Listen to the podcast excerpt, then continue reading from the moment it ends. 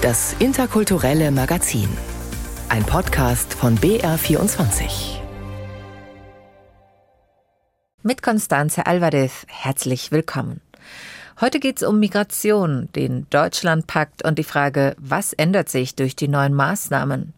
Außerdem, wie politisch ist Elternschaft? Elina Penner hat dazu ein kluges und witziges Buch geschrieben. Es heißt Migrantenmutti.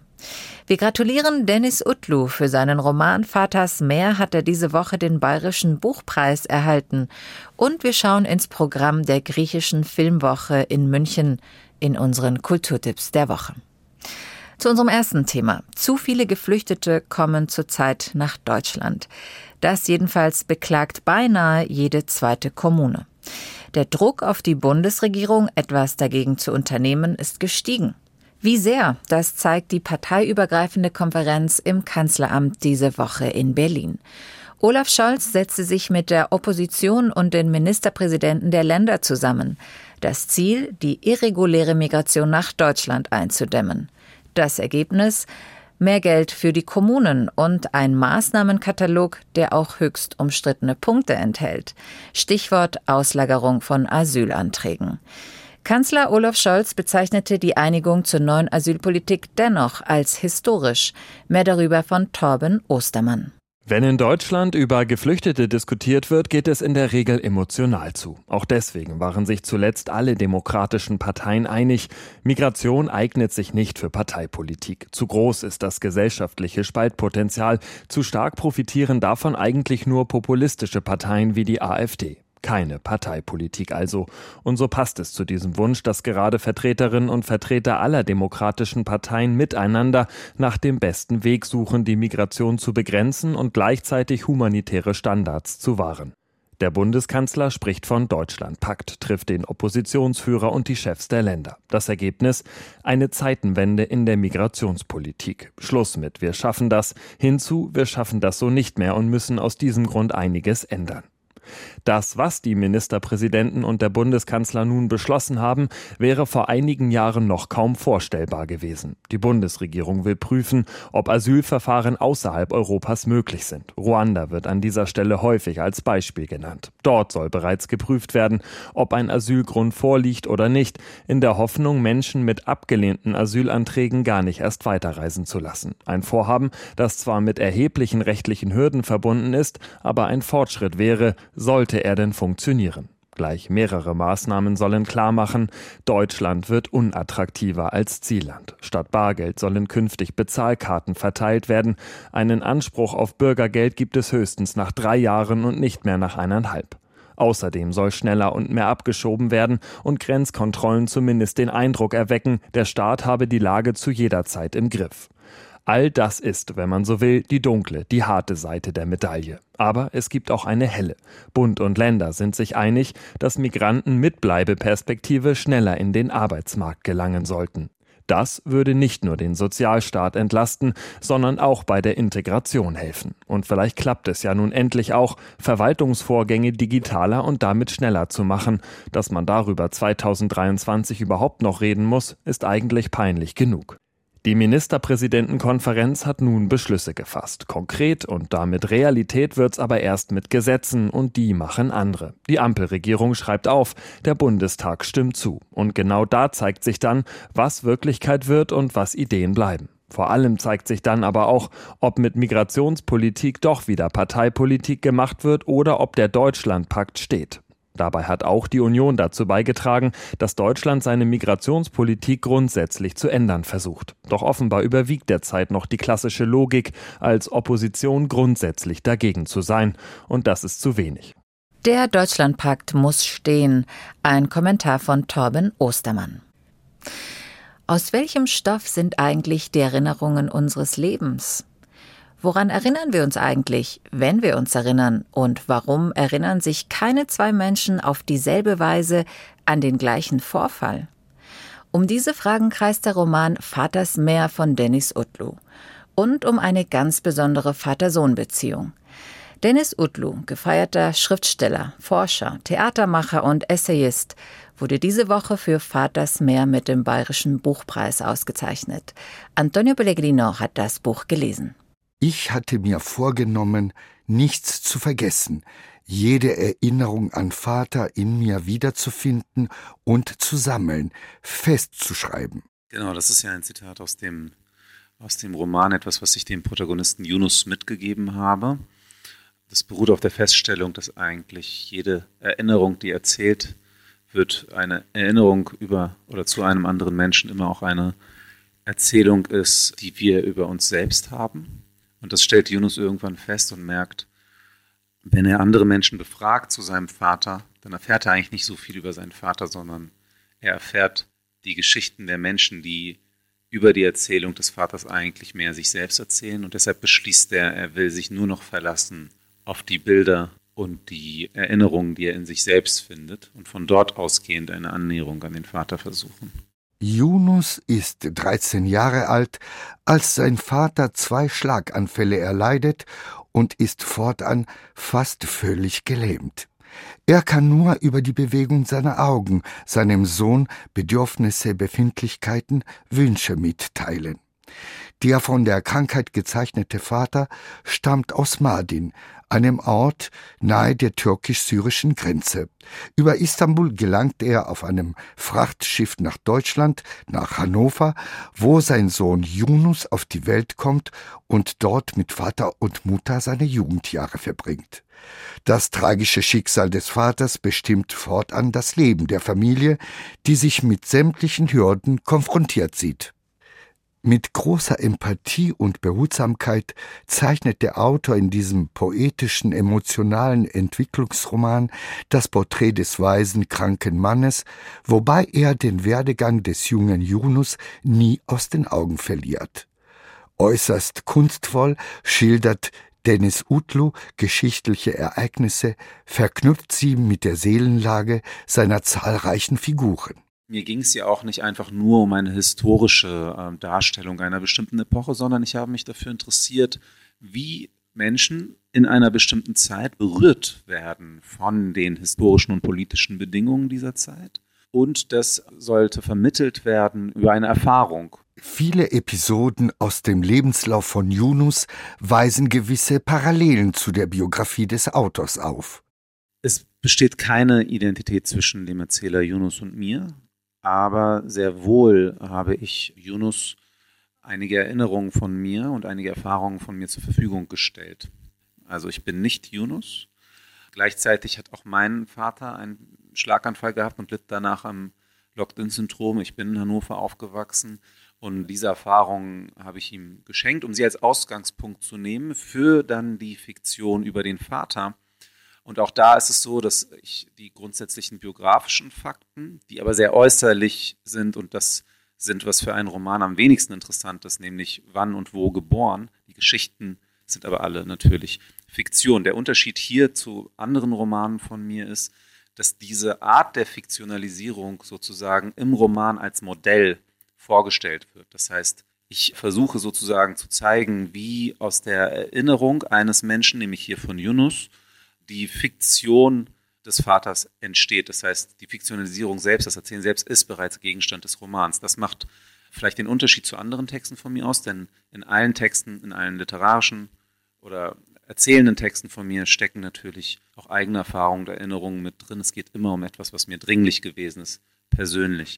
Ich trage das Meer in mir, sagte Yunus. Mein Name bedeutet tatsächlich das Meer und Yunus bedeutet auf Türkisch Delfin. Und das ist auch die Differenz zwischen mir und dieser Figur. Das sagt Dennis Utlu. Diese Woche wurde er mit dem Bayerischen Buchpreis 2023 ausgezeichnet. Sein Buch Vaters Meer ist beim Surkamp Verlag erschienen und kostet 25 Euro. Und von einer komplexen Vater-Sohn-Beziehung kommen wir zur Frage, wann gehören Eltern zur Mehrheitsgesellschaft? Wenn sie ihrem Kind eine ergonomische Schultasche kaufen und den Medienkonsum streng rationieren? Und welche Rolle spielt dabei das Familieneinkommen? Um diese Fragen kreist das Buch Migrantenmutti. Geschrieben hat es Elina Penner, eine offensive Frau mit Humor. Penner, ja, so wie der Obdachlose. So stellt sie sich selber auf ihrer Webseite vor. Ihr Debüt als Schriftstellerin gab Elina Penner vergangenes Jahr mit dem Roman Nachtbären. Die Geschichte einer jungen Russlanddeutschen auf der Suche nach ihren Wurzeln erhielt viel gute Kritik. In Migrantenmutti knöpft sich die Autorin das Thema Elternschaft und soziale Ungleichheit vor. Witzig, provokant und manchmal auch bitterböse. Eleonore Birkenstock hat das Buch gelesen und mit Elina Penner gesprochen. Eine Frau mit Sonnenbrille und schwarzem paillettenbesetztem Glitzeroberteil. Im Mundwinkel hängt eine Pommes sowie eine Zigarette bei der Kinolegende John Wayne. Das ist das Cover des Buches Migrantenmutti von Elina Penner. Sie hält eine große Schale mit Pommes frites in der Hand, den Inbegriff ungesunder Ernährung. Ich glaube, dass es mir in dem Buch ganz viel darum geht, dass Leute darüber nachdenken könnten, was das Schlimmste ist, was passieren würde. Also selbst wenn sie ihren Kindern mal in so einer Phase dreimal hintereinander nachmittags den Fernseher anmachen würden und einen Teller Pommes hinstellen würden. Nicht, dass ich das propagiere, aber was würde passieren? Es würde natürlich gar nichts passieren. Es würde sich an der statistischen Laufbahn ihrer Kinder wahrscheinlich nichts ändern. Wenn diese Kinder aus einem Akademikerhaushalt kommen, werden sie wahrscheinlich selber zu Akademikern werden. Aber was hat das mit Migrantenmutti zu tun? Elina Penner ist als Aussiedlerin aus der Sowjetunion nach Deutschland gekommen, mit ihrer mennonitischen, plotisch sprechenden Familie. Sie hat Amerikanistik und Politikwissenschaften studiert, in Regensburg, in den USA und in Berlin. Im Vorwort ihres Buches schreibt Elina Penner, dass sie gar nicht wusste, wie migrantisch sie ist, bis sie selbst Mutter wurde. Als Redakteurin beim Online-Magazin Hauptstadtmutti hat sie sich mit Instagram-Müttern und Bloggerinnen verglichen. Da war dann für mich so, okay, ich glaube, ich bin anders groß geworden und ich erziehe anders und irgendwas ist ganz anders bei mir. Der Tenor in Migrantenmutti ist, macht euch locker, entspannt euch. Elina Penner kritisiert den Hang zum Perfektionismus von Eltern, beispielsweise in Berlin Mitte, wo sie eine Zeit lang lebte, wo Elternschaft als Projekt gilt. Manche Probleme sind dabei ein Luxus, den sich Migrantenfamilien oft nicht leisten können. Etwa, wenn es darum geht, ob der Schulranzen ergonomisch richtig sitzt. In Elina Penners Buch geht es dabei nicht nur um das Mutter- oder Elternsein, wenn man aus einer anderen Kultur oder einem anderen Land stammt. Es geht auch um die Einkommensklasse und was es bedeutet, nicht zur Mehrheitsgesellschaft zu gehören. Und das können ja verschiedene Faktoren sein. Das kann dieser sogenannte Migrationshintergrund sein.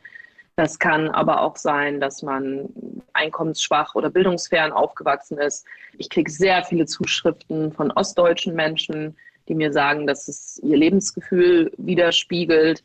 Das heißt, immer wenn man das Gefühl hat, man gehört nicht zu dieser Mehrheitsgesellschaft, dann fühlt man sich vielleicht so, dass die eigene Art und Weise, etwas zu tun, vielleicht nicht ganz richtig wäre. Für manche bedeutet es auch, Scham zu empfinden, weil man selbst oder die Eltern anders sind oder weil das Essen und die Gerüche aus der Wohnung komisch sind oder weil das Kind keine selbstgebastelte Schultüte bekommt, sondern eine günstig gekaufte. Die Essays in Migrantenmutti sind aus persönlichen Erfahrungen und Begegnungen heraus entstanden. Das Schreiben selber ist wie in einem Fluss passiert. Und ich glaube, dass da auch viel zusammenkam der letzten 15 Jahre an Büchern, die ich gelesen habe, an Dingen, die ich erlebt habe, auch weit vor der eigenen Mutterschaft. Also da ist alles drin von der Zeit, in der ich Au pair war, in der Zeit, wo ich gearbeitet habe, Studium, Erinnerung an meine Kindheit in den 90ern und Vergleiche, wie es wohl meiner Mutter gegangen sein muss, ne, als jemand mit, ich weiß nicht wie vielen Putzstellen und einer Festanstellung und zwei kleinen Kindern. Das ist alles drin. Manche haben sogar gesagt, es hat so einen Memoirencharakter. Ihre Kindheit, ihre Eltern, die eigenen Erfahrungen sind die Ausgangspunkte für kluge Gedanken über das Bildungs- und Wertesystem hierzulande. Denn für Elina Penner ist Elternschaft politisch. Inklusive der Diskussionen, die manchmal an den wirklichen Problemen wie Bildungsgerechtigkeit vorbeigehen. Zum Beispiel bei der Grenze fürs Elterngeld, die bei 150.000 Euro zu versteuerndem Jahreseinkommen liegen soll. Für viele Familien sehr viel Geld. Also wenn wir uns wenigstens um die Bildungseinrichtungen kümmern würden, das wäre ja schon ein Anfang. Aber stattdessen diskutieren wir, ob man mit 150.000 Euro genug Geld hat, um ein Jahr lang auf Elterngeld zu verzichten oder nicht. Und ich glaube, dass da Menschen wie ich oder Menschen, die so aufgewachsen sind wie ich, sich dann da hinsetzen und nur noch lachen können. Also aus Verzweiflung. Elina Penner zeigt in Migrantenmutti Widersprüche und Irrwege auf. Ihr Tonfall ist dabei manchmal überzogen, bissig, emotional, oft aber auch witzig. Liebevoll dissend sei das, habe ihr eine Leserin geschrieben. Das Buch ist vor allem augenöffnend und deshalb sehr lesenswert. Eleonore Birkenstock über Migrantenmotiv von Elina Penner. Nächste Woche am Samstag, den 18. November, stellt die Autorin ihr Buch in Gräfelfing in der Buchhandlung Cola vor. Einen Tag später, am Sonntag, ist Elina Penner im Vintage Content Store in Nürnberg zu Gast.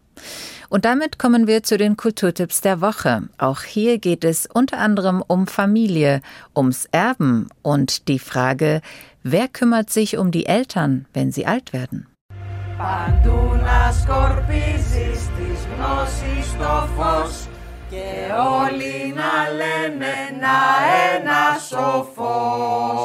Ein griechisches Geburtstagsständchen. Im Drama Dignity von Dimitris Katsmiris treffen drei ungleiche Geschwister am 80. Geburtstag ihres Vaters Dimitri zusammen, um ganz nebenbei über die Zukunft der pflegebedürftigen Eltern zu mauscheln. Natürlich bleibt Dimitris Geburtstag nicht lange friedlich. Bald werfen sich die neidischen Geschwister im Stil von Gott des Gemetzels alles Mögliche an den Kopf. Die Würde ihres Vaters, englisch Dignity, scheint allen völlig egal. Dignity ist nur eines von mehreren Highlights auf der 37. griechischen Filmwoche München, sagt der Organisator Konstantinos Mitzes. Zu den Programm-Highlights zählen die schwarze Komödie Blackstone von Spiros Jakovevis über die Versuche einer Mutter, ihren verschollenen Sohn über ein vermeintliches Fernsehteam aufzufinden. Auch die Kinopremiere Behind the Haystacks von Astimina Proedru sollte man nicht verpassen.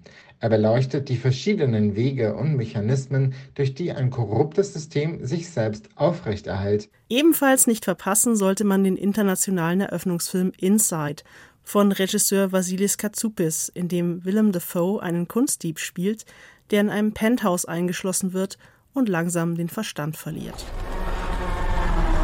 Als ich ein Kind war, da fragte mich mein Lehrer, welche drei Dinge ich aus meinem Haus retten würde, wenn es brennt.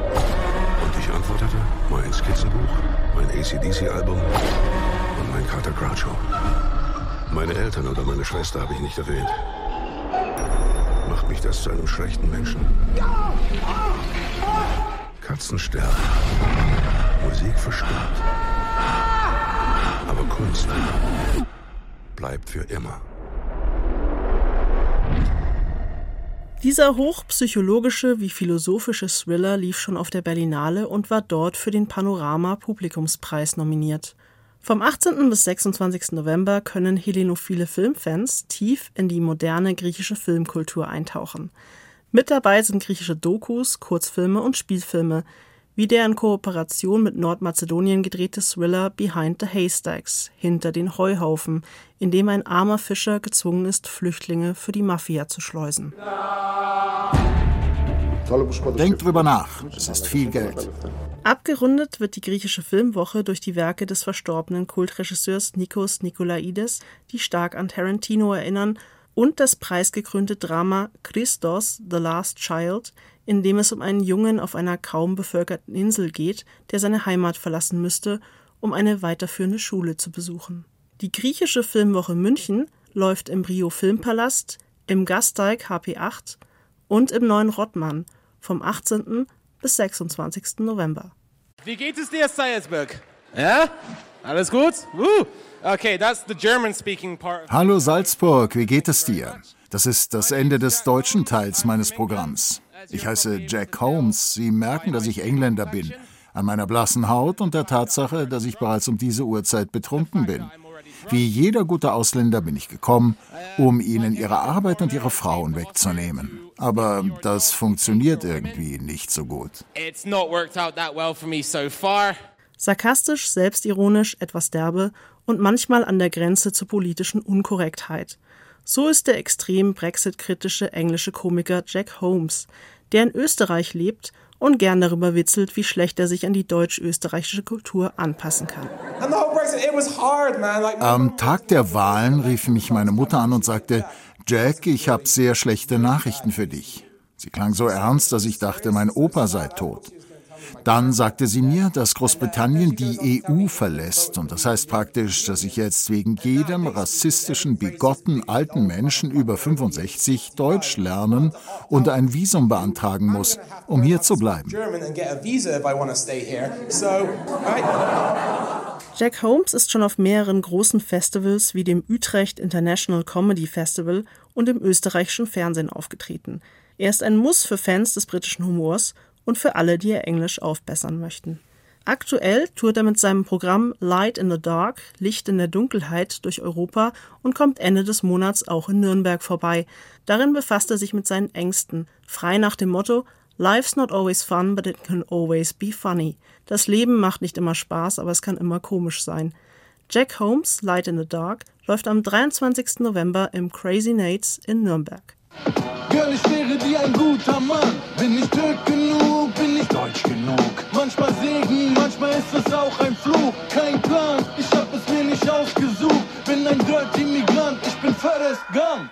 Er ist seit den frühen 2000ern aus der deutschen Hip-Hop-Szene nicht wegzudenken. Echo Fresh, in Köln geborener Sohn einer kurdischen Gastarbeiterin und eines aus politischen Gründen aus der Türkei geflohenen Musikers, hält der Gesellschaft in seinen Reimen als Quotentürke und König von Deutschland den Spiegel vor und besingt schon mal den deutschen Traum. Oh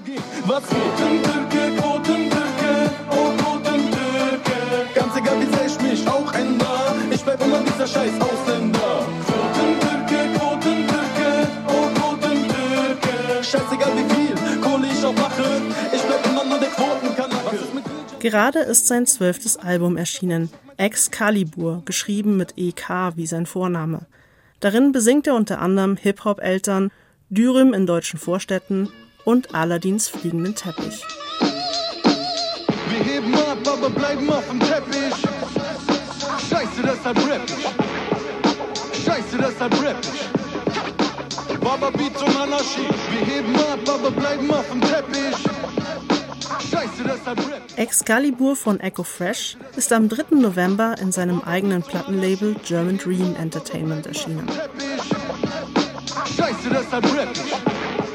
Soweit die Kulturtipps der Woche von Viktoria Hausmann. Vom deutschsprachigen Rap kommen wir zur deutschsprachigen Kwaito-Musik.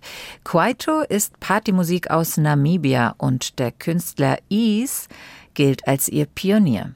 Außergewöhnlich an Is, geschrieben EES, ist auch seine Familiengeschichte. Der Musiker hat deutsche Vorfahren, die seit Generationen in Namibia leben. Auch er ist in Namibia geboren und aufgewachsen. Nun lebt er in Deutschland und bringt sein 15. Album heraus. Es heißt Good Vibes Only. Yes, ja, mein Name ist Is, ich bin halt Musiker aus Namibia. Der erste, der seit fünf Generationen jetzt wieder in Deutschland lebt. IIS kam 2004 nach Deutschland und lebt heute in Berlin. Der 39-jährige Musiker kann mit 15 Alben bereits auf eine umfangreiche Diskografie zurückblicken. Selbst wenn er in seinem neuen Album vorwiegend auf Deutsch singt und rappt, ist der Künstler über die Jahre einem Vorsatz stets treu geblieben, seinem unabdingbaren Optimismus und eine stets positive Sicht auf das Leben. Daher auch der Titel seines neuen Albums, Good Vibes Only. Denn Musik, behauptet IES, soll gute Laune verbreiten. Meine Musikart heißt Kwaito. Das ist so quasi die angesagteste Musikart aus dem Township. Und die habe ich jetzt über die Jahre, weil ich jetzt auch schon länger in Deutschland lebe, immer mehr mit europäischer Musik vermischt, sodass noch mehr Leute die feiern können. Zu viel Poser, zu viel Fake. Mm, laber, laber jeden Tag. Ey, zugespritzt, zugebaked. Hey, hab genug von dem Salat. Yo, es wird Zeit für bisschen Freshness. Der Afro-Sound pumpt hart. Woo! Schreibt nen Flavor auf die Guestlist. Alles gut, Abfahrt. Mm, Was sich in seiner sehr positiven Musik nicht unbedingt widerspiegelt, sind die Erfahrungen des Sängers als weißer Afrikaner die Unterschiede, die er zwischen Namibia und Deutschland wahrnimmt und was es ihn kostet, seine afrikanische Identität auch im Alltag in Deutschland unbedingt bewahren zu wollen. Ja, mein Leben hat sich in Deutschland schon krass verändert, weil hier fühle ich mich etwas mehr isoliert und ein bisschen mehr einsam. In Afrika hat man natürlich die ganzen Connections, man hat seine ganze Familie, man hat seine Freunde von der Schule und alles. Und hier musste man irgendwie so wieder neu anfangen.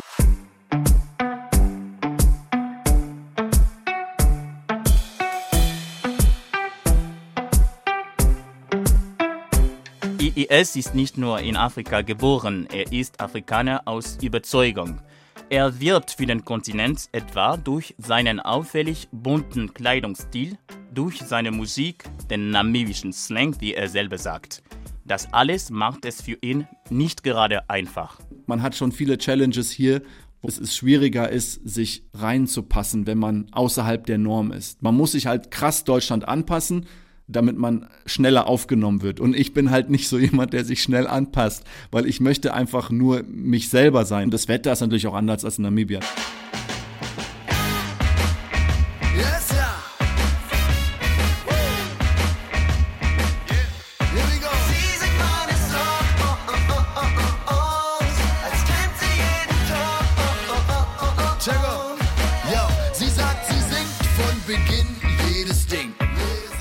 Musikalisch ist der Sänger jedoch alles andere als allein. Live und auf dem neuen Album wird IIS von einer Big Band aus Schlagzeugern, Gitarristen, Saxophonisten, Trompetern und Flötisten begleitet. Vier der 16 Songs singt er im Duett mit anderen Künstlern. Also in Afrika bin ich bekannt als der Musiker, der die meisten Featurings und Collaborations macht über die letzten Jahre. Pro Album hatte ich da immer 15 bis 20 Leute manchmal auf meinem Album drauf. Also weil ich es einfach liebe, mit anderen Musikern, vor allen Dingen anderen afrikanischen Musikern Musik zusammen zu machen. Bei dem neuen Album habe ich drei Collaborations, also gar nicht so viele, weil es auch schwierig ist, deutschsprachige afrikanische Künstler zu finden. Deswegen habe ich mir aus Deutschland ein paar rausgepickt, die ich halt richtig cool finde. Zum Beispiel die Jazzy Good, auch bekannt als Eule. Mit ihr habe ich den Song Nur Du zusammen gemacht. Und das war eine super Erfahrung. Du bist mein Licht jeden Tag, nur du hältst meine Hand, wie ich mag, nur du. You're my cherry, my sweet baby. Hör mir zu, wenn ich sag nur du. Du bist mein Licht jeden Tag, nur du hältst meine Hand. Good Vibes Only, das neue Album von Ease. Clémente Dravo hat es vorgestellt und mit diesen Good Vibes geht das interkulturelle Magazin für heute zu Ende. Am Mikrofon verabschiedet sich Constanze Alvarez.